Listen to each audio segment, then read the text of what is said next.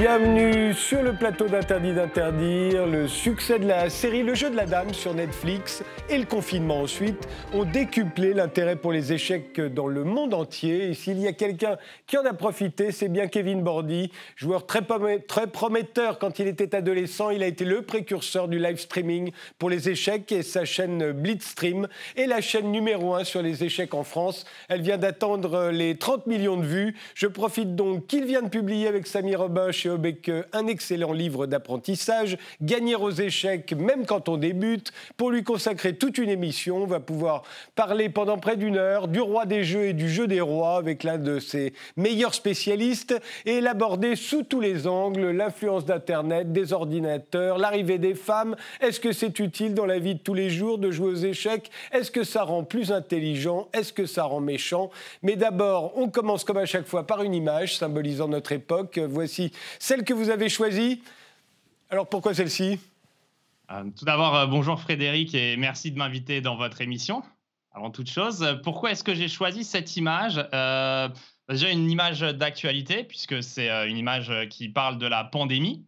alors, d'actualité peut-être un petit peu moins ces derniers temps, vu qu'on est en plein déconfinement, mais c'est justement pour ça que j'ai choisi cette image parce que je me posais la question euh, de ce qu'il allait se passer après cette pandémie euh, et, de savoir quelles seront les conséquences euh, sociologiques et les conséquences psychologiques sur, sur, les, sur les gens, en fait, enfin, comme vous, moi ou, tout le monde. Je ne sais pas si vous avez changé depuis la pandémie, mais moi, j'ai l'impression que je me sens moins bien dans les endroits où il y a beaucoup de monde à présent, il y a un an et demi. Donc, voilà, c'est plus une question sur l'après, en fait. Et vous pensez euh, que pendant longtemps, on va avoir du mal à se serrer la main ou à s'embrasser comme on le faisait autrefois, qu'on va, va avoir du mal à, quitter nos masques, puisqu'on peut désormais retirer nos masques en extérieur, en France. Vous pensez que tout ça, ça va, ça va, ça va prendre du temps, en fait? Je pense que ça va être très individuel, en fait. Ça va dépendre des gens, bien évidemment. Je peux, je peux vous dire quelque chose que j'ai remarqué sur, sur moi-même. C'est que quand je vais au marché, faire mon marché le dimanche matin, euh, et qu'il y a des grandes queues et beaucoup de monde partout autour de moi, ça m'importune un petit peu. Alors qu'avant, c'est quelque chose euh, qui, qui, était très banal pour moi.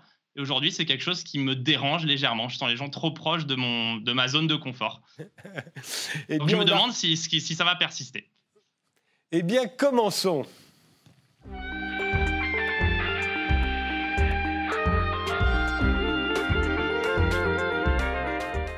Kevin Bordy, vous êtes donc le précurseur du live streaming sur les échecs. Votre chaîne Blitzstream a été la toute première, d'abord en anglais, puis en français. Elle compte à présent 150 000 abonnés. Elle vient d'atteindre 30 millions de vues. Vous y jouez presque quotidiennement aux échecs devant des milliers de passionnés. Vous y donnez des masterclass et vous y commentez en direct des parties disputées par les meilleurs joueurs mondiaux. Elle a même été pendant une demi-heure, je crois, lors du dernier tournoi des candidats, la chaîne Twitch la plus regardée au monde. Vous venez donc de publier avec un autre joueur d'échecs, euh, Samy Robin, un livre pour les apprentis, Gagner aux échecs, même quand on débute. C'est paru chez Obeke. C'est le carton d'audience du jeu de la dame, la série sur Netflix, plus le confinement, qui ont fait exploser les ventes de jeux d'échecs et votre audience, qui vous ont incité à écrire ce livre. De plus en plus de gens ont envie d'apprendre à jouer aux échecs. Oui, bah euh, c'est l'éditrice d'Obeke qui m'a contacté euh, tout bêtement euh, sur Instagram, qui m'a envoyé un, DM. J'avais l'envie d'écrire un livre, mais je m'y étais jamais trop penché parce que ça prend beaucoup de temps et c'est évidemment difficile. Et elle m'a proposé ce projet de me dire, eh ben voilà, il y, a cette nouvelle audience qui est arrivée, les échecs reviennent à la mode. Est-ce qu'il serait possible d'écrire un livre qui s'adresse aux adultes? Parce que c'est vrai que dans des livres pour débuter aux échecs, il y en a beaucoup qui s'adressent aux enfants. donc cette idée de de, publier un livre et je, connaissais euh, Samy Robin qui est un ami qui, écrit extraordinairement bien je trouve euh, et, je lui ai dit j'ai dit à, cette éditrice écoutez euh, allez c'est parti on va tenter ça et, et je suis en tout cas personnellement très heureux du résultat que ça a donné. Est-ce que le jeu de la dame, on n'arrête pas de parler, alors ça a été vu par 62 millions de téléspectateurs dans le monde hein, sur Netflix, alors ça a été vu pendant deux minutes, on ne sait pas plus, hein. euh, mais euh, euh, Netflix a communiqué les chiffres sur les deux premières minutes, il y a 62 millions de gens qui se sont mis dessus, on ne sait pas s'ils l'ont regardé jusqu'au bout. D'abord, est-ce que vous l'avez vu et est-ce que c'est crédible pour un joueur d'échecs cette série? Alors euh, j'ai vu cette série, oui, évidemment, avec euh, beaucoup d'intérêt. Est-ce qu'elle est crédible euh, oui et non? comment, comment expliquer ça? C'est difficile d'y répondre de manière directe. Déjà, elle est crédible. On va parler sur partir de ce qui est crédible. Ce qui est crédible, c'est la, manière dont on montre les parties d'échecs. J'ai trouvé que l'idée scénaristique de montrer les coups au plafond, de voir qu'on y pense tout le temps, qu'on étudie les parties, euh, ouais, ça c'est très crédible. On vit, on vit un petit peu comme ça quand même avec le, jeu d'échecs qui est vraiment au centre de notre vie euh, et, cette idée de tout le temps vouloir apprendre, progresser, analyser, voir les coups dans sa tête. Ça c'est très crédible. Après, pour obtenir le, niveau qu'a obtenu euh, la, joueuse, ça demande évidemment beaucoup, beaucoup plus d'entraînement que, ce qu'il y a eu et d'être, je pense, mieux entouré. On a besoin d'être vraiment entouré par les meilleurs joueurs du monde pour, progresser et les meilleurs entraîneurs. Mais en soi, pour, euh, pour, un, pour un film euh, qui, est tiré d'un roman, c'est quand même assez crédible.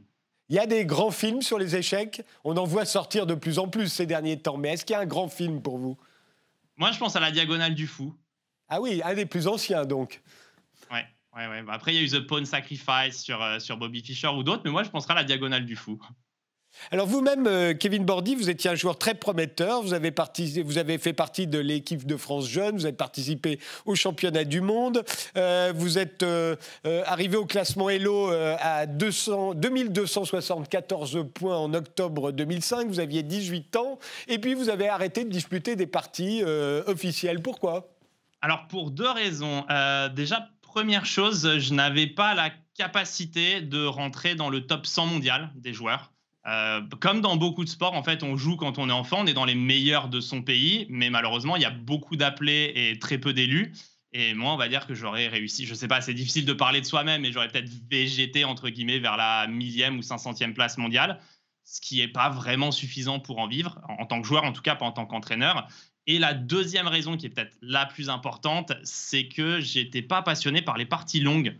Les parties d'échecs sont très longues en tournoi, les parties de compétition durent jusqu'à 6-7 heures. Et euh, moi, je préfère euh, jouer euh, des parties de 10, de 10 minutes à, à 1 heure, en fait. Oui, et on va voir que c'est, d'ailleurs les parties qui ont le plus de succès aujourd'hui, hein, les parties rapides ou, ultra rapides. Il y a quand même une partie qui vous a rendu célèbre dans le milieu des passionnés d'échecs. C'est celle que vous avez disputée contre le champion du monde, Magnus Carlsen, et vous lui avez arraché une partie nulle. Alors ça s'est passé dans quelles conditions exactement? Alors, euh, c'est important de remettre du contexte là-dedans. J'étais, euh, j'étais en vacances au Portugal quand j'ai joué ce tournoi. C'était un tournoi sur Internet et, euh, je revenais de, Marrakech où je, rencontre un copain à Marrakech et il me dit dans, une soirée, il me dit il y a une ouverture qui s'appelle la Grobe, qui est la pire ouverture au monde. Il n'y a pas pire que ça. Et il me dit oui, mais Kevin, comprends quelque chose. Quand tu joues la Grobe, il y a un esprit qui fait que ça se passe bien. Donc j'arrive au Portugal, joue ce tournoi en vacances et puis euh, bah, je lance un petit défi avec le chat. Si je joue contre Magnus Carlsen, euh, je lui jouerai une grobe parce qu'il y a le copain Mehdi qui m'a dit qu'il avait l'esprit de la grobe. Puis on joue ce tournoi, euh, première ronde, je joue pas contre Carlsen, je gagne, deuxième je gagne, troisième je gagne, quatrième je gagne. Je finis par gagner les sept premières parties du tournoi d'affilée. Et donc il reste plus que deux leaders du tournoi, Magnus et moi. Donc déjà j'ai eu un peu de chance de pas le jouer au début parce que j'étais un peu sur un nuage. Je me disais bon bah, ça se passe bien, c'est le destin. Et donc arrive cette partie et, euh, joue cette grotte, donc qui est la pire ouverture au monde. Il ne peut pas faire moins bien. Mais euh, bah, je me dis, bah, c'est l'esprit de la grotte. Mehdi me l'a dit la semaine dernière, donc tout va bien se passer. Et, euh, voilà que finalement la partie se, se, passe très bien et que je fais une nulle. Donc elle a fait un buzz mondial non seulement parce qu'il y a nulle contre Carlsen, mais aussi parce qu'il y a cette grobe qui fait que c'est non c'est nul contre le champion du monde avec la grobe. Mais vous, vous êtes senti comment? Très sincèrement. Vous faites partie nulle contre le champion du monde. Pour vous, c'est énorme, non? Alors très sincèrement, pendant la partie, j'ai réussi un peu avec l'expérience à faire le vide dans ma tête, à essayer vraiment de penser qu'il était nul, genre réellement, parce que c'est mieux d'être confiant. Donc je me dis non, mais ça va, tout se passe bien, je viens de gagner cette partie, pourquoi pas lui? Euh, Donc j'ai essayé de rester consciemment, j'ai essayé de rester dans cet état d'esprit, parce que c'était le seul état d'esprit qui permettait de faire une performance. Sinon, bah c'est juste je suis champion du monde, j'ai peur, je tremble. Euh, et, à la fin de la partie, ouais, c'est explosion de joie. Euh, et je me rappelle avoir dit à ma femme, quand je finis la vidéo, euh, je ferme le truc. Ma femme me dit Qu'est-ce qui s'est passé? Je fais une contre le champion du monde. Elle réalisait pas trop, en fait. Elle me croyait pas. Enfin, bah, elle réalisait pas ce qui s'était passé. Et, je lui dis Bon, bah, ça fera quelques milliers de vues sur YouTube. Ça va être fantastique. Et, euh, et j'ai jamais imaginé le buzz que ça ferait. Donc, euh, ouais. Votre femme est russe, vous avez vécu dix ans en Russie. Euh, la Russie, c'est, la patrie des échecs. Euh, j'aimerais bien comprendre pourquoi et qu'est-ce que ça change de vivre comme dans un pays comme la Russie par rapport à la France quand on, quand on joue aux échecs, sachant que les échecs sont nés en Inde au VIe siècle environ, que le, ce jeu est arrivé en Europe par les Arabes à la fin du, du 9e siècle. c'est ce qui explique d'ailleurs euh, le contexte médiéval euh, du jeu d'échecs, euh, la tour, le fou, le roi, la reine. mais pourquoi la Russie? Alors déjà, pourquoi les échecs sont devenus populaires en Russie? C'est un sujet intéressant. En 1924, je vais essayer de pas dire de bêtises, il y a un général de l'armée rouge qui a décidé de créer des sections d'échecs avec l'idée euh, d'éduquer euh, le, peuple, entre guillemets, à l'art de la guerre, à la stratégie militaire. Et le jeu a rencontré un franc succès. Et en 1930, il y avait déjà un million de, Russes inscrits dans, les sections d'échecs parce que euh, bah, ils ont juste aimé le jeu. Donc c'est un peu comme ça que c'est parti, historiquement. Euh, et ensuite, une fois quand on, est en Russie, évidemment, euh, bah, les échecs, euh, c'est quand même un jeu important. Déjà, quand vous dites que vous êtes joueur d'échecs en Russie, on ne vous demande pas tu fais quoi comme métier dans la vie, ce qui peut arriver en France? Vous êtes joueur d'échecs, oui, tu fais quoi? Bah là, non, là, c'est ok, tu es joueur d'échecs. à quel niveau? C'est plus ça, est-ce que tu es prof, est-ce que tu es joueur? Mais déjà, il y a, ce respect du, du joueur d'échecs. Et, euh, et, en plus, quand, on est joueur d'échecs justement là-bas, ça permet de, rencontrer euh, tout un tas d'entraîneurs euh, et, de, et, de, joueurs extraordinaires. Et, de jolies femmes, parce que les, être joueur d'échecs en Russie, c'est sexy, j'ai l'impression. Ouais, en Russie, il y, y, a un peu de ça. pas, pas, que joueur d'échecs, en fait. En général, tous les métiers, genre ouais, prof, tous les métiers un peu intellectuels, ça, c'est un peu, un peu la classe, ouais. Il y avait ça dans, l'initiative soviétique de, rendre les échecs populaires. C'était l'idée aussi de développer intellectuellement le peuple. Hein. C'est ça. Alors oui, comme je disais, c'est parti d'une idée militaire, entre guillemets, pour, pour être prêt en cas de guerre. C'était en 1924, hein, donc l'époque aussi est un peu, un peu tumultueuse. Mais oui, il y a cette idée de, rendre les gens plus intelligents et, de leur permettre de comprendre euh, plus de choses et d'avoir des armes, euh, une arme intellectuelle leur permettant de comprendre des problématiques. Quoi. Est-ce que c'est est -ce c'est vrai? Est-ce que de jouer aux échecs, ça rend plus intelligent? Je pense pas. Euh, de manière directe, non. Après, les échecs, ça peut donner des armes de réflexion. Euh, je peux donner un exemple. Aux échecs, il faut souvent prévoir en avance. C'est un peu, euh, un peu le but du jeu, c'est de prévoir quel coup on joue nous, savoir ce que l'adversaire va répondre. Et ce, jeu d'échecs, le fait de bien jouer aux échecs, va peut-être donner plus de stratégie dans la vie quand on est face à un problème et, de réussir à, plus se poser pour, prévoir en amont comment on va le régler en fait et pas de faire du coup par coup. Est-ce qu'à force d'anticiper, parce qu'il faut anticiper tout le temps aux échecs, est-ce qu'à force d'anticiper, est-ce qu'on voit plus loin, y compris dans sa vie Est-ce que l'horizon se dégage? Moi, euh, j'ai la faiblesse de penser que oui, euh, parce que euh, on, va, sans arrêt essayer de, se mettre un coup plus loin sur ce qui va se passer. Je vais faire ça, ça va avoir telle conséquence. Je vais faire ci, il va se passer telle chose. Et une fois que je serai à cette telle, chose-là, au lieu de s'arrêter là, on va quand même essayer de se dire ah bah une fois que je serai là, est-ce que ça va me donner d'autres opportunités? Ou est-ce que bah, je serai dans une impasse? Donc on va, on va réellement avoir cette gymnastique d'esprit de, de, se poser des, questions euh, sans arrêt, en fait. Mais ça peut être très angoissant. À mon avis, ça explique pourquoi vous avez du mal à retourner dans la, dans la queue au marché, par exemple. Parce que vous anticipez, vous voyez les microbes, vous voyez, les, vous voyez le virus, vous voyez toutes les possibilités qu'il peut y avoir de, de, de contracter n'importe quelle maladie. Ouais, alors là, moi, je suis, ça, va, ça, je, ouais, mais c'est vrai que par rapport à, ma femme, moi, j'étais beaucoup plus inquiet. Non, il doit, y avoir de ça. Mais euh, oui, mais bah, vous voyez même l'image que je vous ai choisie, c'était le Covid. La question que je me pose aujourd'hui, c'est pas qu'est-ce qui va se passer cet été, c'est quelles vont être les conséquences sur la population à moyen terme. Et une fois qu'on sera à moyen terme, si j'ai bien anticipé les conséquences qu'elle sera, qu'est-ce que je dois faire aujourd'hui pour être prêt demain à ce qui va se passer après-demain? Ouais. Il va quand même y avoir un peu ce ce, cheminement de pensée qui va, qui, va, qui va arriver. Oui, ça peut être très angoissant.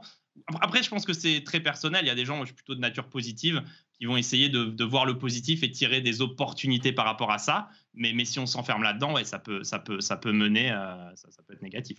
Vous deviez être sur des charbons ardents pendant toute la pandémie en fonction des, des mesures qui étaient prises ou qui n'étaient pas prises. J'imagine que vous bondissiez sur votre chaise chez vous.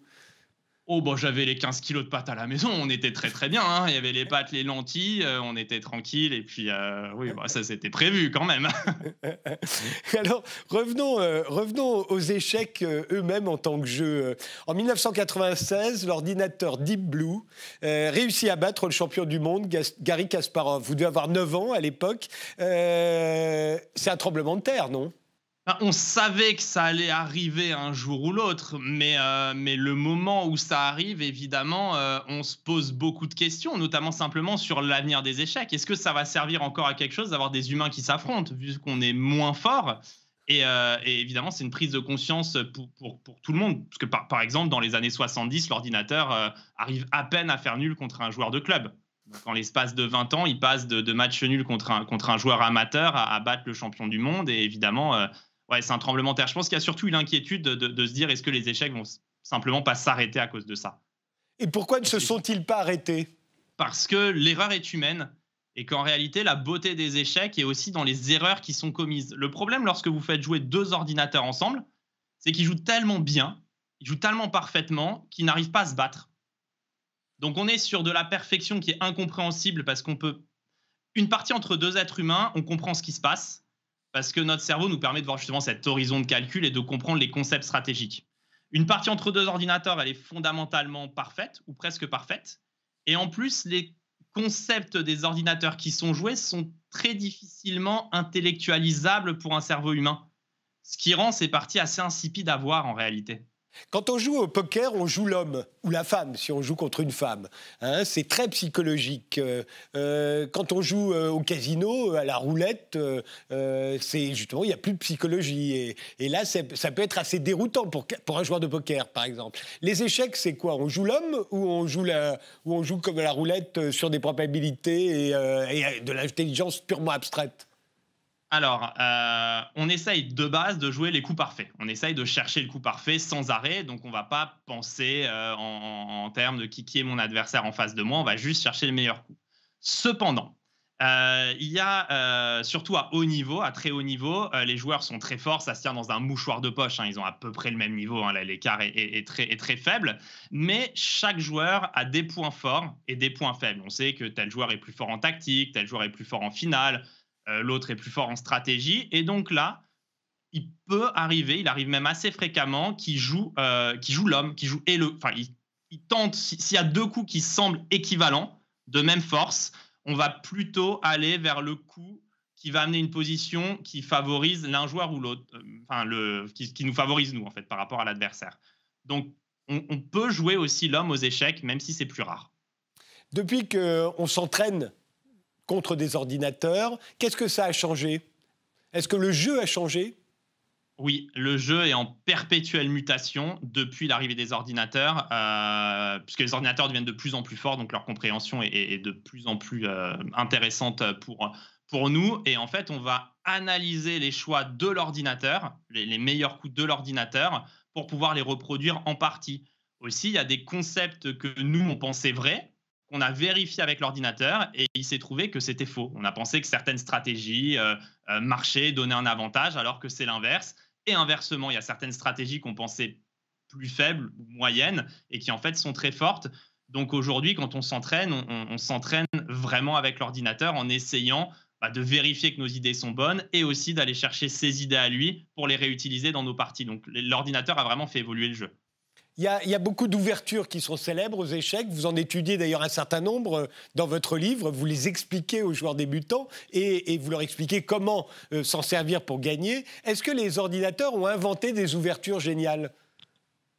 Alors euh, aujourd'hui, l'invention des ouvertures passe obligatoirement par les ordinateurs. Donc la réponse, c'est clairement oui. Il y a un être humain qui est derrière l'ordinateur, qui essaye de choisir les coups les plus intéressants, et c'est en fouillant avec l'ordinateur qu'on va, va trouver le, les, les, coups les plus forts. On peut dire que le duo homme-ordinateur est largement plus fort que ordinateur seul aussi.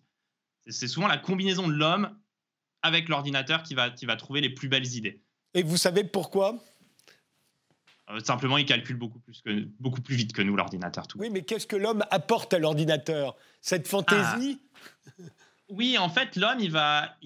En fait, l'ordinateur, il va, c'est du calcul pur, brut et sec, en fait. C'est-à-dire qu'il va calculer à 60 coups à l'avance, il va avoir des milliards de possibilités, mais il va donner un résultat en, chiffres, en arithmétique à la fin. Les blancs sont mieux, les blancs sont moins bien. Et l'homme, il va apporter ouais, cette créativité, ce, ce sens de dire oui, mais il faut voir encore plus loin. Disons que l'ordinateur, il a, a une limite. Et l'homme, il peut avoir un concept, en fait. Et le concept que va trouver l'homme peut parfois, enfin, est, parfois plus fort que ce que l'ordinateur trouve seul. Les, échecs, ça a quelque chose d'extraordinaire, c'est qu'un enfant peut battre un adulte, euh, une femme peut battre un homme, euh, un employé peut battre son patron. Euh, et pourtant, moi, je trouve ça profondément injuste, c'est que j'ai l'impression que vous battrez jamais quelqu'un qui a 10 points de plus que vous en QI. j'ai l'impression que celui qui est plus intelligent que vous vous battra toujours. Est-ce que c'est -ce vrai? Alors les échecs, c'est vraiment une, intelligence spécifique, hein, parce que c'est euh, un peu, c'est de la mémoire, enfin c'est pas la mémoire en premier, mais il y a de la mémoire évidemment, parce qu'il faut se rappeler de, de ce qu'on de ce qu'on a vu, de ce qu'on a appris. Euh, il y a une intelligence visuelle, il faut pouvoir bien visualiser comment les pièces vont bouger dans l'espace, et, euh, et, il y a le calcul. Calculer, c'est calculer les variantes, ouais, dans la dans la longueur, dans la profondeur si vous avez ces trois qualités dans votre intelligence, effectivement, euh, c'est un grand avantage sur les autres. Mais j'ai l'impression que ce sont juste ce sont des qualités qui, qui font qu'on a plus ou moins de points au QI. Alors on sait bien que là aussi, le QI, c'est pas toute l'intelligence, c'est pas non plus toutes les formes d'intelligence, mais enfin ça compte quand même, on voit bien. Hein, si, vous, si vous êtes fort dans ces trois formes d'intelligence-là, ouais, vous serez très bon aux échecs. Je peux vous prendre mon exemple, comme je vous ai dit que j'avais arrêté les échecs, que je pouvais pas rentrer dans le top 100 mondial, mon exemple personnel. Si vous prenez le numéro 1 français, Maxime Bachet-Lagrave, euh, qui a été numéro 2 mondial, qui, qui était un tout petit peu plus jeune que moi, euh, je, le connais très bien, c'est un, bon ami. Euh, honnêtement, c'est impossible pour moi de calculer aussi vite que lui. Je pourrais faire tout ce que je veux tout au cours de ma vie. Maxime calculera toujours plus vite que moi. C'est ouais, il, a, il a une Formule 1. Euh, on est, on, est en, on est en deux chevaux derrière. on fait tout ce qu'on peut. On donne le meilleur de nous, mais il calculera toujours plus vite. Et vous ne trouvez pas que c'est profondément injuste, ça? On n'arrête pas de dénoncer toutes les injustices, sauf celle-là. Oh, bah, moi, j'aurais voulu être joueur de rugby si j'avais pu. Donc, euh, malheureusement, j'ai pas le physique. Donc, il y a beaucoup d'injustices dans la vie, ça en fait partie. oui, d'une certaine manière, oui, c'est vrai. C'est vrai. Euh, Magnus Carlsen, euh, l'actuel champion du monde. D'ailleurs, il jouera, c'est en novembre, hein, je crois, contre son challenger. Qu'est-ce qu'il a de particulier, Carlsen? Je dirais qu'il a tout il a tout, c'est-à-dire qu'il a la mémoire, il a le calcul, il a le placement de pièces, donc ce sont des, qualités euh, très importantes du joueur d'échecs, et il a l'aptitude à beaucoup travailler. Donc il réunit toutes les qualités du joueur d'échecs parfait, en fait. C'est le joueur ultime. On peut pas, on peut, peut pas réunir plus de qualités pour être un grand joueur d'échecs, et c'est probablement, euh, on le saura à la fin de sa carrière, mais c'est probablement le plus grand joueur de tous les temps. Il est incroyable. Plus grand que Bobby Fischer, plus grand que Kasparov euh. c'est, comme je disais, il n'a pas encore terminé sa carrière, donc c'est dur à, c'est dur à dire, mais euh, il est vraiment incroyable. Il est vraiment incroyable. comme les échecs ont évolué, c'est sûr qu'il est plus fort qu'eux, puisqu'on progresse hein, au, fur, et à mesure de, l'histoire des échecs, on est de plus en plus fort.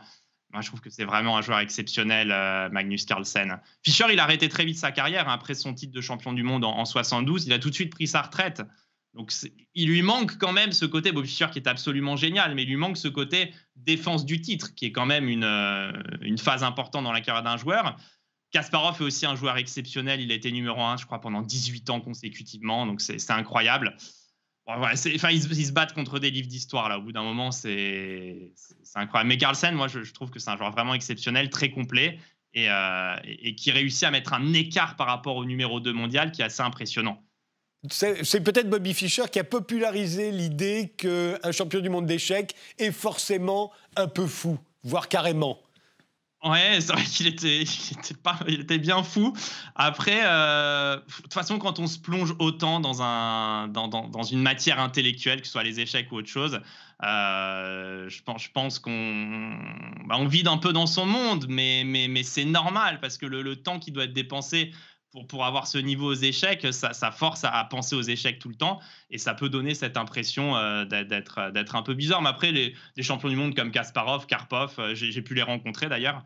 Euh, ils sont tout à fait normaux quand vous, Vladimir Kramnik, ils sont tout à fait normaux quand vous discutez avec eux. Et Carlsen aussi. J'imagine, je le connais pas personnellement, Carlsen, mais pour les trois autres, pour avoir déjà parlé avec eux, c'est des, des personnes très agréables et très cultivées pour, pour les trois Russes.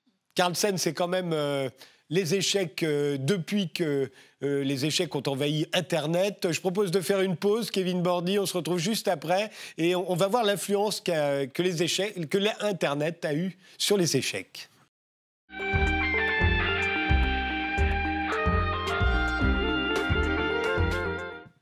On est retour avec euh, Kevin Bordy, sa chaîne Blitzstream est la chaîne numéro un euh, sur les échecs en France. Et il vient de publier avec Samy Robin chez Obeke un livre d'apprentissage euh, pour les adultes, Gagner aux échecs même quand on débute. on parlait d'Internet, ça fait 20 ans maintenant que les échecs sont sur Internet. Qu'est-ce que ça a changé? Déjà, ça a rendu les échecs et les parties d'échecs en direct beaucoup plus accessibles pour les amateurs. Quand, j'étais euh, petit, euh, on attendait les, magazines d'échecs pour pouvoir rejouer les parties des grands joueurs à la maison. Souvent, on connaissait même pas vraiment les résultats. On attendait le début du mois pour, euh, pour feuilleter, pour savoir tiens, Kasparov a joué comme ci, Karpov a joué comme ça. Tiens, regarde la partie, je vais essayer de jouer pareil. Quand Internet est arrivé, ça a permis de diffuser les tournois d'échecs en direct sur, euh, sur Internet. Et, euh, évidemment, c'était une grande chance euh, et, exceptionnelle pour, pour tous les joueurs de pouvoir assister aux parties en direct. En plus, on a les temps de réflexion, on voit ce qui se passe. déjà, ça, a vraiment démocratisé le, broadcast des, échecs. des échecs j'ai l'impression que c'est à partir de là que Internet est un peu le royaume du, blitz, c'est-à-dire les, les, parties très rapides. Oui, euh, dès que les plateformes Internet euh, sont, sorties, les plateformes pour jouer en ligne, euh, en, réalité, dans les clubs d'échecs, on jouait, quand on jouait des parties amicales, on jouait surtout en blitz ou en rapide, parce qu'évidemment, quand vous venez au club le jeudi soir, après avoir bossé à 19h, c'est pas pour faire une partie de 6 heures. Donc évidemment, dans les clubs, on a tout le temps joué en, partie rapide ou en partie blitz. Et donc, avec l'émergence d'Internet, bah, tout un tas de joueurs aux quatre coins du monde ont pu se rencontrer entre eux. Moi, j'entends souvent, euh, je, discute un peu avec des amateurs ou des, élèves, et euh, ils me disent Ah, c'est génial, t'imagines, ce matin, je jouais contre un Kazakh.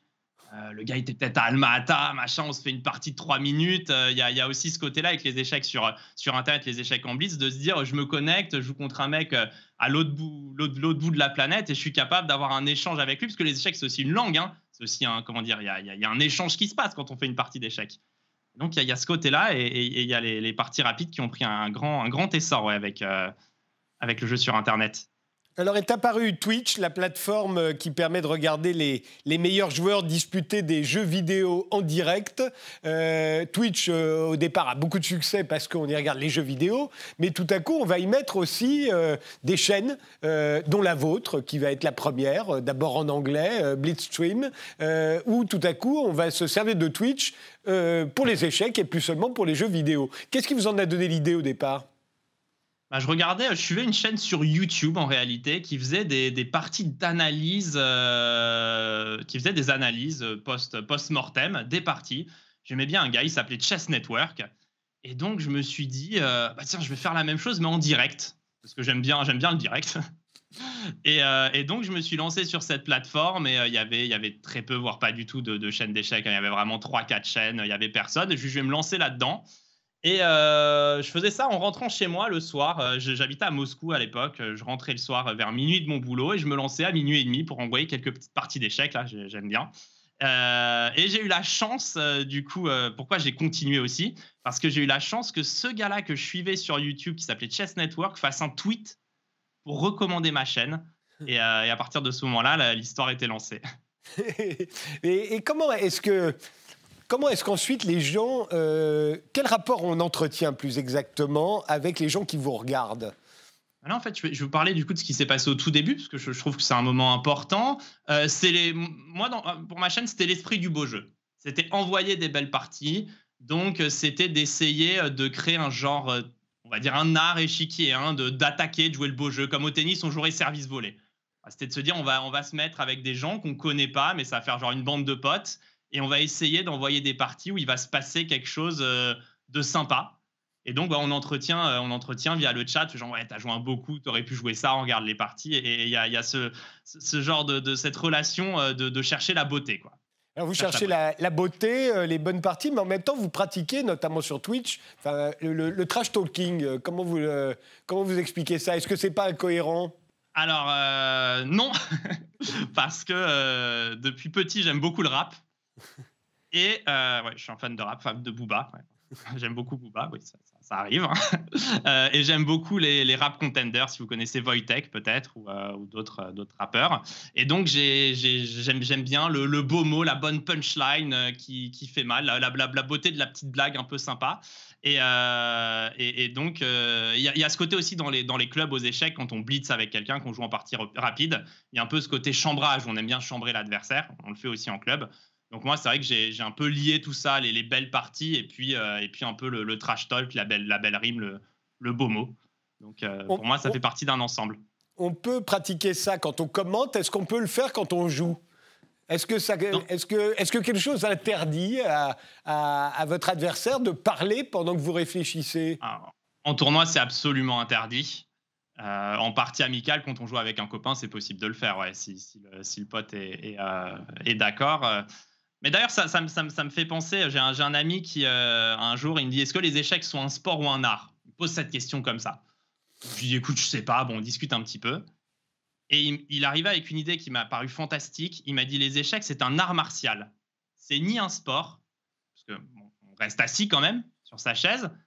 C'est pas un art non plus, parce qu'on est quand même là pour gagner, on n'est pas là pour faire le beau jeu forcément. Il me disait c'est un art martial, c'est un art du combat en fait. Il y a un peu de tout, il y a un peu de combat, il y a un peu de sport, il y a un peu d'art. Donc c'est à la frontière de tout ça.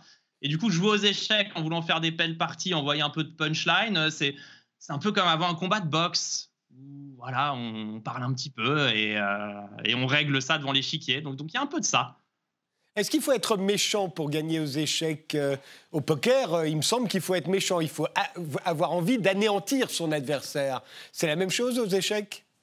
Pour, moi, moi, pour faire une bonne partie, à titre personnel, j'ai vraiment besoin d'avoir envie de gagner. Je suis incapable, si je joue contre un de mes amis, je suis incapable de bien jouer j'ai pas envie de le battre en fait. Le mec est sympa, euh, j'ai rigolé avec lui. Euh, pourquoi le battre en fait? Enfin, pourquoi? Ça sert à quoi? Alors euh, je pense qu'il y a beaucoup de joueurs qui, ont envie comme ça de, s'imposer. D'ailleurs, Carlsen, ça, se sent. Je trouve qu'il a, il a cette envie de, gagner tout le temps.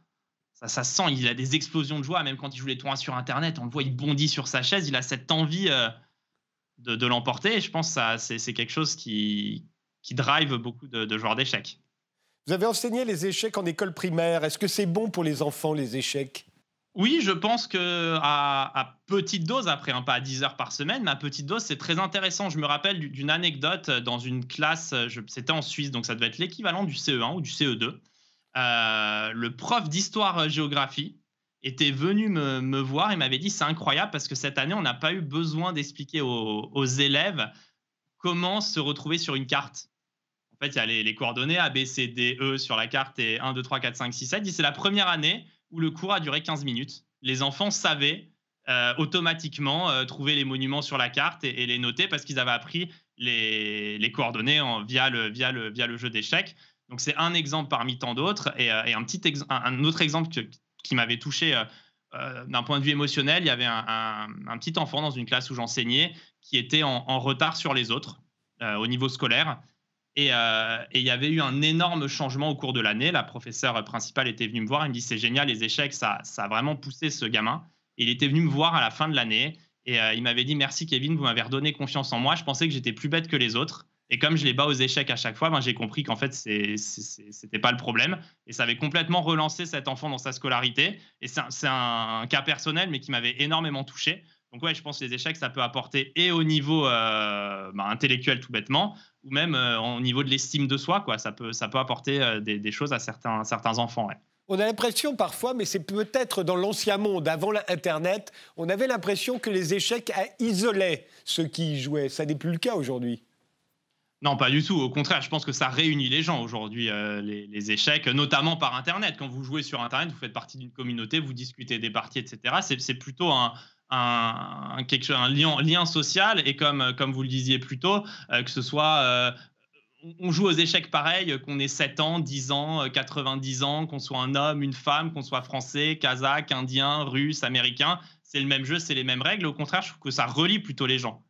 Mais est-ce que ça ne rend pas obsessionnel? Ça fait partie de ces jeux. Alors les échecs, on a l'impression que c'est le, le comble. Mais il y a le bridge aussi, ça rend obsessionnel. Le golf un peu rend obsessionnel ceux qui y jouent. Les échecs, ça doit être terrible, non? Il faut réussir à trouver la bonne frontière. Hein. on peut être dans la passion des échecs, aimer les échecs et réussir à en sortir, mais effectivement, on peut, on peut aussi devenir obsessionnel, pardon, y penser tout le temps, refuser la défaite, se remettre en cause euh, euh, intellectuellement, comme, comme vous le disiez, il y a un rapport avec l'intelligence. Quand on perd aux échecs, on se sent plus bête que les autres, alors que c'est vraiment, euh, c'est, vraiment une intelligence très spécifique. Mais il y a ce côté-là et ça, ça, peut, ça peut aussi rendre, rendre obsessionnel, mais j'ai envie de dire comme beaucoup de choses dans la vie. Euh, c'est plutôt une attitude personnelle à, entretenir pour rester dans la passion et pas partir dans l'obsession. Je disais aussi qu'une femme peut battre un homme, et pourtant il n'y a qu'une femme qui est rentrée dans le, dans le top 10 mondial. C'est Judith Polgar, euh, qu'on avait surnommée la reine des échecs, qui est euh, hongroise. Euh, elle a été grand maître à un âge. Elle était encore plus jeune que, que ne l'était Bobby Fischer quand il, il était devenu grand maître. Et pourtant, elle n'est arrivée que huitième mondiale. Pourquoi pas première mondiale? Alors, vous m'avez dit, c'est la même chose, au fond, entre, entre le premier et la huitième. Ils sont dans un mouchoir de poche. Mais pourquoi il n'y a pas plus de femmes à très haut niveau dans les échecs? Aujourd'hui et pourquoi, on continue de, et pourquoi on continue de faire un championnat du monde féminin, un championnat à part, au fond, des hommes, comme si elles ne pouvaient pas jouer en mixte? Alors déjà, pour, euh, pour revenir au, niveau des femmes en, premier lieu, euh, il y a déjà beaucoup moins de femmes qui jouent aux échecs que d'hommes. Je n'ai pas la répartition exacte, mais on doit être aux alentours de 90-10. Donc déjà, statistiquement, bon, il y a 9 fois moins de chances d'avoir une femme qui arrive à haut niveau ces catégories féminines, elles ont été créées euh, de mémoire euh, pour encourager justement la pratique des femmes, pour que les femmes jouent plus, qu'elles gagnent des tournois et qu'elles puissent devenir joueuses d'échecs professionnelles, pour faciliter en fait euh, leur, arrivée au haut niveau en, créant une catégorie spécifique. Après, pour moi, le fait que Judith Polgar soit arrivée numéro 8 mondial, ça prouve que n'importe quelle femme, si une y arrivée, c'est que n'importe quelle femme peut y arriver. Ça, pour moi, c'est une évidence. Donc, c'est-à-dire que n'importe quelle femme peut théoriquement devenir championne du monde. Euh, numéro 8, numéro 1, après, il y, a des circonstances de carrière, ça joue vraiment à rien.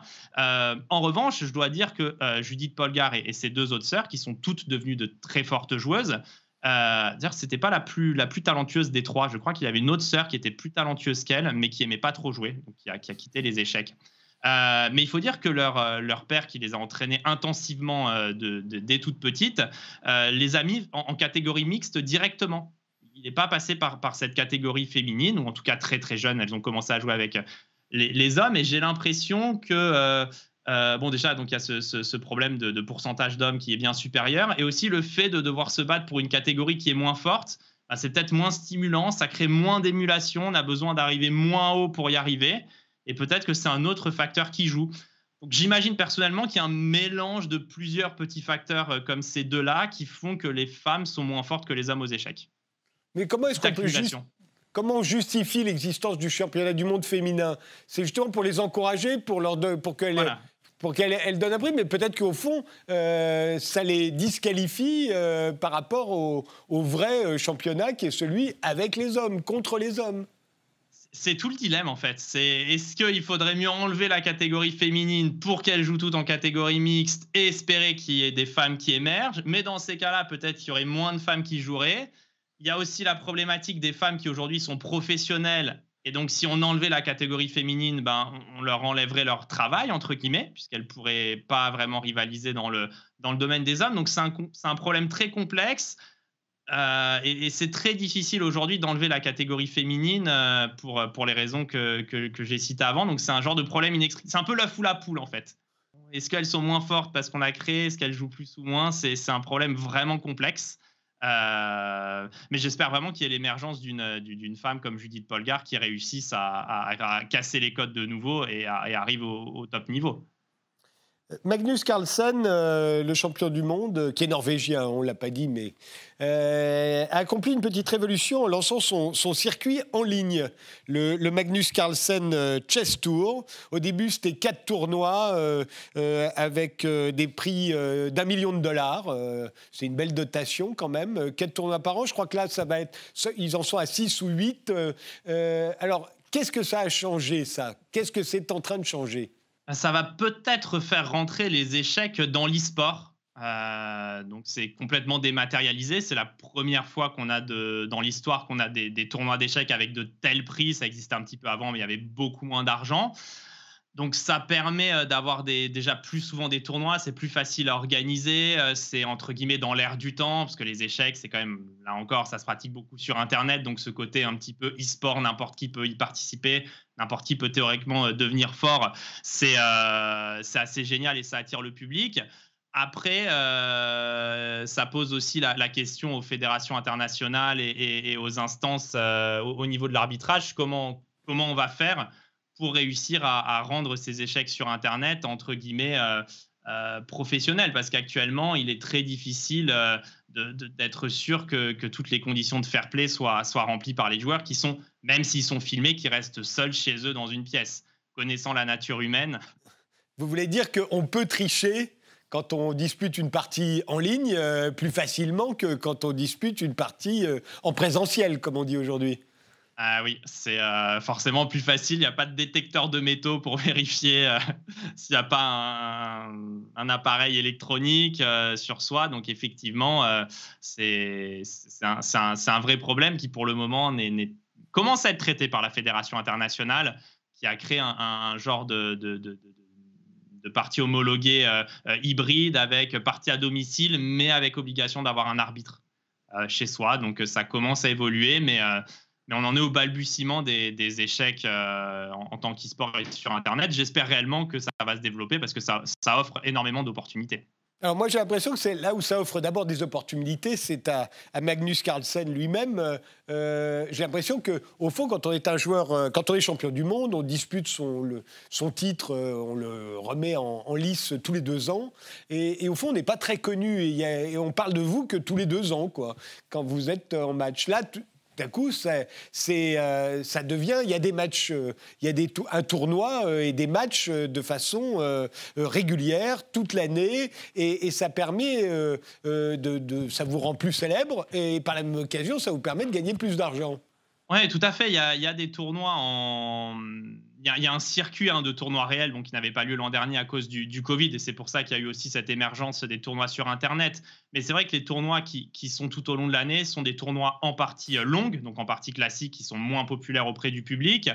Et, euh, qui font moins de, moins de bruit, hein, moins de buzz. C'est vrai que le fait de jouer sur Internet, c'est bah, plus dans, dans l'ère de, Twitch, comme on en a parlé avant. Les échecs aujourd'hui sont beaucoup regardés euh, sur YouTube, sur, sur Twitch, globalement sur Internet. Et donc, le fait de faire ces tournois sur Internet, bah, ça fait plus parler, il y a plus de fans, il y a plus de public, euh, euh, il y en a plus aussi de ces tournois-là. Et, euh, et, oui, clairement, ça, ça donne de la visibilité aux échecs. Après, il va aussi falloir, entre guillemets, transformer l'essai et réussir à faire des compétitions qui est aussi un enjeu sportif. Parce que pour le moment, à la vue de l'absence de, règles claires, ça reste des tournois exhibition, entre guillemets. Il faudrait réussir un petit peu à réunir tout ça.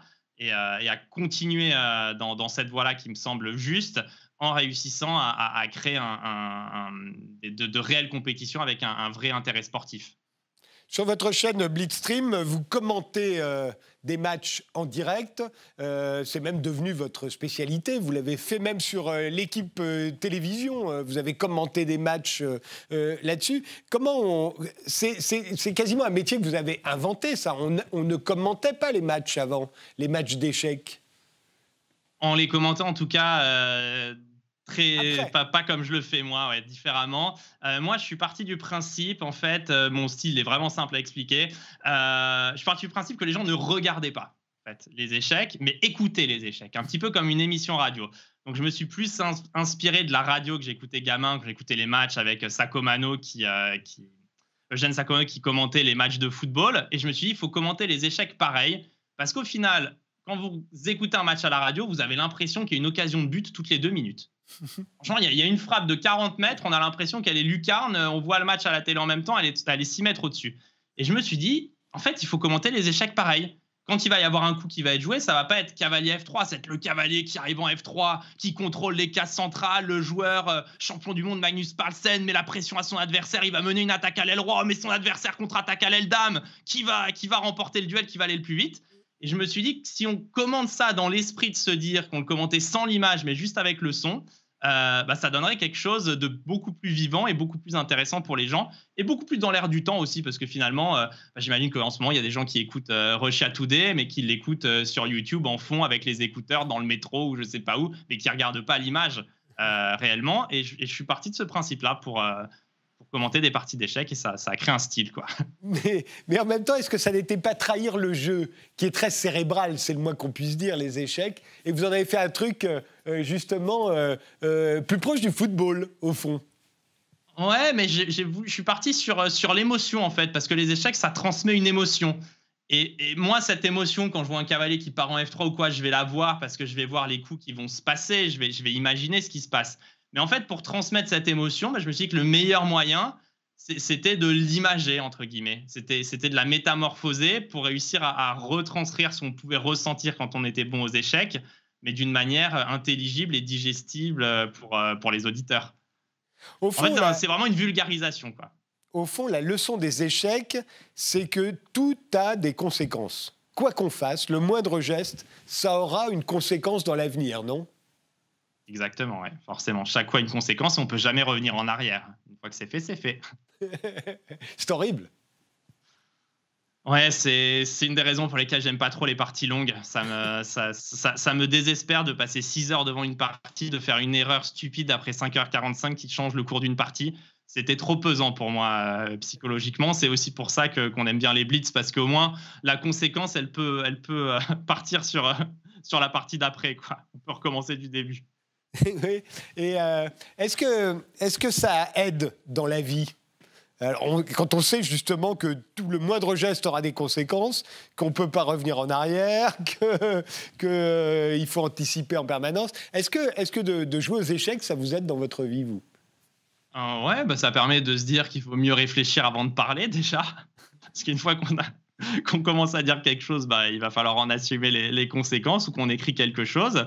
Donc euh, oui, ça permet d'être plus posé de prendre des décisions, euh, de prendre son temps pour prendre une décision parce que le, prix, du, le coût d'une décision peut être assez, assez grand. Ça permet de, de, bien se poser, de réfléchir euh, dans toute situation, enfin en essayant. On peut devenir procrastinateur aussi, ne plus prendre aucune décision. Ouais, on peut aussi trop intellectualiser partir dans l'excès inverse. Vouloir, euh, vouloir tout, tout contrôler, en fait. Les, joueurs d'échecs, parfois, peuvent avoir euh, ce défaut de vouloir tout le temps être en contrôle, de pouvoir vraiment contrôler une situation à 100%. Euh. Avoir le contrôle, je dirais, c'est vraiment ce qui, peut nous caractériser. Mais aussi parce que le jeu d'échecs, par définition, on dirait qu'il a aboli le hasard. Et oui non. Euh, en fait, quand on est vraiment fort, on voit plus de hasard que quand on l'est moins en réalité. Parce que je vous avais parlé tout à l'heure quand on a discuté des ordinateurs, que les ordinateurs avaient un horizon qui pouvait voir que 50 ou 60 coups à l'avance en calculant des milliards de possibilités. Et aux échecs, après, quand on devient plus fort, on se rend compte qu'on va rentrer dans une variante. On peut en calculer les conséquences jusqu'à un certain moment donné, mais il y a un moment donné, en fait, où on ne peut pas voir. Le cerveau humain ne permet pas de calculer plus vite. Et ce qui arrive dans cette position, parfois, les deux joueurs ont exactement la même variante en tête. Ils ont la même évaluation de la position qui arrive. Donc, par exemple, on dit variante de 8 coups, on rentre là-dedans, les blancs sont mieux. Le joueur avec les blancs se dit oui, bon, bah, je vais être mieux, je rentre dedans. Le joueur avec les noirs va se dire j'ai pas le choix, de toute façon, je suis obligé de rentrer là-dedans. Donc, les deux joueurs sont absolument d'accord sur tout. Et il se trouve qu'au huitième coup, euh, donc là où la position s'est arrêtée, il y avait ce que nous, on va appeler une pointe dans le langage échiquien un coup qui était très dur à voir et que les deux ont raté parce que c'était trop dur. Et la pointe va inverser l'évaluation de la position qui va passer de mieux au blanc à mieux au noir. Et ce genre de choses arrive beaucoup plus souvent qu'on l'imagine dans les parties d'échecs. Donc en réalité, quand on devient plutôt fort, on se rend compte qu'il y a une certaine partie de hasard dans les parties d'échecs. On a l'impression qu'avec euh, Twitch et avec les chaînes euh, euh, comme la vôtre, comme Blitzstream, on va voir des, gloires amateurs, on a l'impression, des, joueurs qui ne sont pas dans le circuit, mais qui vont tout à coup devenir connus, célèbres, comme c'est arrivé pour les joueurs de jeux vidéo. Est-ce que vous le pensez aussi? Ah oui, les, influenceurs, entre guillemets, streamers euh, sur Twitch les, plus connus, euh, euh, la, plupart sont des joueurs amateurs comme moi. Alors, la plupart ont à peu près le même profil. Ils étaient comme moi très forts en, catégorie jeune, à un certain degré. Ils ont plus ou moins arrêté la, compétition et ils sont des bons vulgarisateurs, entre guillemets, du jeu d'échecs, mais sans être de très grands joueurs. On peut dire que l'exception à la règle, c'est d'ailleurs le plus gros streamer au monde, Hikaru Nakamura qui lui a été numéro 2 mondial et qui est le, plus gros streamer euh, d'échecs au, monde. Mais, mais, sinon, la plupart de mes autres collègues ont, un profil euh, similaire au mien. Vous imaginiez, une fois que vous avez arrêté les échecs, vous imaginiez faire autre chose dans votre vie que de jouer aux échecs? Parce que, ah fond, même si vous avez arrêté les parties, vous avez continué de jouer aux échecs et, et vous n'avez jamais travaillé que dans les échecs, on a l'impression. Euh, ouais, non, quand je suis parti vivre en Russie, j'ai eu euh, j'ai une petite parenthèse dans ma vie de quelques années euh, où j'étais où j'étais hors des échecs.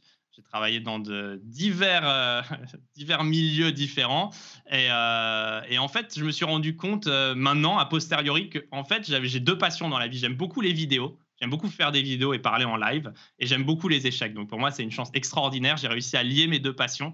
mais j'ai eu du temps à me, à me trouver parce que j'avais ce, ce souci des parties longues qui, moi, me plaisent pas. Donc, comme tout le circuit professionnel était en partie longue, ça m'a, entre guillemets, obligé à sortir des échecs en espérant pouvoir y revenir d'une autre manière.